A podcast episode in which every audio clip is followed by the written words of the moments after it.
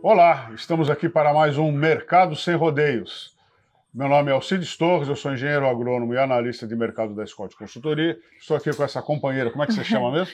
Jéssica Olivier, sou engenheira agrônoma também e analista aqui da Scott. Ó, essa semana, né, nós vamos falar nesse episódio, a gente vai falar um pouco sobre o mercado do boi gordo, eh, como é que foi o desempenho da exportação de carne bovina e mais alguns assuntos ligados ao, ao mercado pecuário. Uh, nós vamos focar, como hoje, hoje, é dia 10 de fevereiro, né, sexta-feira, a gente vai discorrer um pouquinho sobre como foi o mercado nesses primeiros 10 dias do mês. E uhum. como é que foi, Jéssica? A gente teve um aumento na Praça Pecuária Paulista de R$ reais por arroba para o boi destinado ao mercado interno, enquanto o boi China teve um aumento de R$ reais por arroba nesse mesmo período. É, em contrapartida, a gente viu praças, não São Paulo né, teve esse aumento, mas outras praças nós tivemos recuos, por exemplo, Pará, Tocantins. Essa diferença se dá por dois motivos. Por exemplo, no norte agora a gente tem uma oferta maior de animais, está sendo um pouco mais expressivo por lá. Então isso tem trazido a arroba um pouco mais para baixo. Já aqui em São Paulo temos visto uma, uma queda de braço entre o comprador e o vendedor de boi, é, fazendo com que esses preços deem uma segurada aí mais para cima. Além disso, a gente tem também a questão da exportação que está vindo em bons ritmos, que também tem ajudado para essa firmeza nos preços. Bom, então é assim, mercado interno, nas praças, o que tem acontecido, na verdade, desde o segundo semestre de 2022, 2022 e agora esses, esses primeiros meses de 2023, é que o pecuarista está retraído, tá? Então a gente vê um movimento de poucas compras, vamos dizer assim, de insumos, de suplementos minerais, etc. A gente vê também o, o por exemplo, quem tem milho para vender também não está querendo vender. Uh, a gente nessa época do ano chovendo na região sudeste, gente, o pecuarista ele tem mais uh, tempo para pensar uh, se ele vende ou não, então também diminui a oferta. Então, na, na região onde o consumo de carne é maior, eh, nesse eixo São Paulo-Rio de Janeiro, né, uma megalópole, então aí você tem os preços é, firmes com tendência de alta nesse... Começou agora, né, porque o janeiro também foi meio água morna, né? Sim. E, e a exportação, o, o, os, os, os, frigoríficos que exportam, eles também estão podendo pagar mais pela roupa do boi gordo, do boi China, é, porque também a, a, a, cotação da tonelada de carne subiu. É isso mesmo? É, nos dados é, fechados de janeiro, a gente ainda não viu esse aumento. Mas os negócios que estão ocorrendo agora em fevereiro, é, já há relatos de aumento no preço pago pela tonelada. É, olhando janeiro. Tonelada métrica, viu, gente? É, olhando janeiro, foi um aumento aí de pouco mais. É, uma queda de 6%, na verdade, em relação a janeiro 22, no preço pago por tonelada. Mas o volume foi bastante expressivo. A gente exportou 160 mil toneladas, praticamente. Então, isso de carne bovina in natura, né? Então, olhando, é o mesmo, mais ou menos o mesmo desempenho que a gente estava vendo nos últimos dois meses de 2023. E janeiro foi recorde em relação aos seus pares em anos passados, né? Mas a cotação da arroba para exportação subiu, então, em fevereiro, em relação a janeiro desse ano. Isso. E em relação a janeiro de, de 2022, 22, o preço caiu. O preço caiu, então, exatamente. Então, então esse, é, esse é o quadro, tá? O mercado está numa é, numa acomodação. Lembrando que a gente está num, uh, num ciclo de baixa de preço, todo mundo já percebeu isso, né?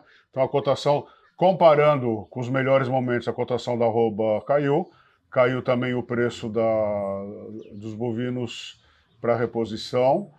É, e, o que ah, todo mundo é pecuarista, é, mas hoje ficou melhor para o invernista e para o recriador adquirir bezerro para eh, para recriar ou boi magro para confinar, o mercado mudou. Tá? Então essa é a, é a tendência, mas os preços que estavam em um marasmo danado deu uma reagida. Ô Jéssica, uh, isso é uma tendência ou subiu agora porque a gente está nos primeiros 10 dias do mês, quando o consumo de carne melhora? Qual é a expectativa, vamos dizer, para a próxima semana? Bom, para a próxima semana, como o senhor mesmo disse, a questão do consumo de segunda quinzena tipicamente é mais fraco mas a gente tem o carnaval chegando por aí. Então isso pode gerar uma certa firmeza aí no mercado do boi ainda até o carnaval. Mas depois disso, bem provável que dê aquela é, ribada para baixo aí, como geralmente acontece. Nossa, eu tinha até esquecido que tinha carnaval, viu, gente? E é isso mesmo, né? O, o no carnaval, para quem não é fulião, para usar um termo antigo, é, vai para um rancho, fica em casa e muda o hábito alimentar, faz churrasco, etc. Então, pode ser que aumente. Em compensação, a quantidade de dias de abate diminui por causa do feriado de carnaval. Uh, isso talvez até seja um dos motivos dos compradores estarem se adiantando. É claro que, como disse a, a Jéssica, tem regiões do país onde a oferta é mais forte e nessas regiões o mercado está frouxo. Mais alguma coisa, Jéssica? Só para terminar, é, com essa questão da China pagando um pouquinho mais nesses últimos dias, a gente teve também um aumento no preço da carcaça casada. É, janeiro ela veio caindo aí consecutivamente nas quatro semanas que a gente monitorou. Fevereiro deu uma altinha, mas ainda assim esse preço da carcaça casada está pior, está num dos menores patamares, na verdade, que outubro de 2021, que estava num, num, num vale bastante grande, bastante fundo. É, o que vale, gente, é o mercado hoje, né? A gente usa essas referências do passado para a gente poder fazer uma perspectiva uh, eh, para o futuro. E o futuro a gente sabe que não existe, o futuro é incerto o futuro é uma quimera, tá? É, cada dia muda, né? É, e a gente, a gente vê, vê como é que tá, se a situação está melhor ou está pior, etc.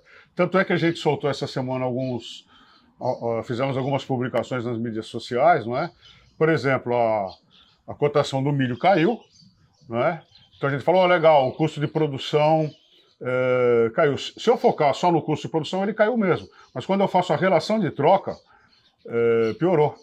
Né? Por quê? Porque a cotação da arroba caiu com muito mais intensidade do que a cotação do milho. Né? Exatamente. Né? E a gente tem agora a China também comprando milho para exportar, e nós fizemos um levantamento recente pela nossa equipe.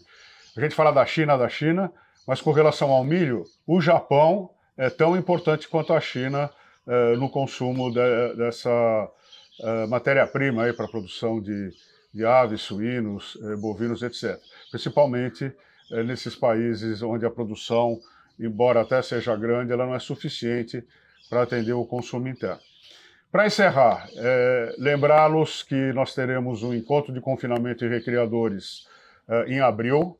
De 11 a 14? De 11 a 14 de abril. Ele acontecerá no shopping é, Ribeirão Preto.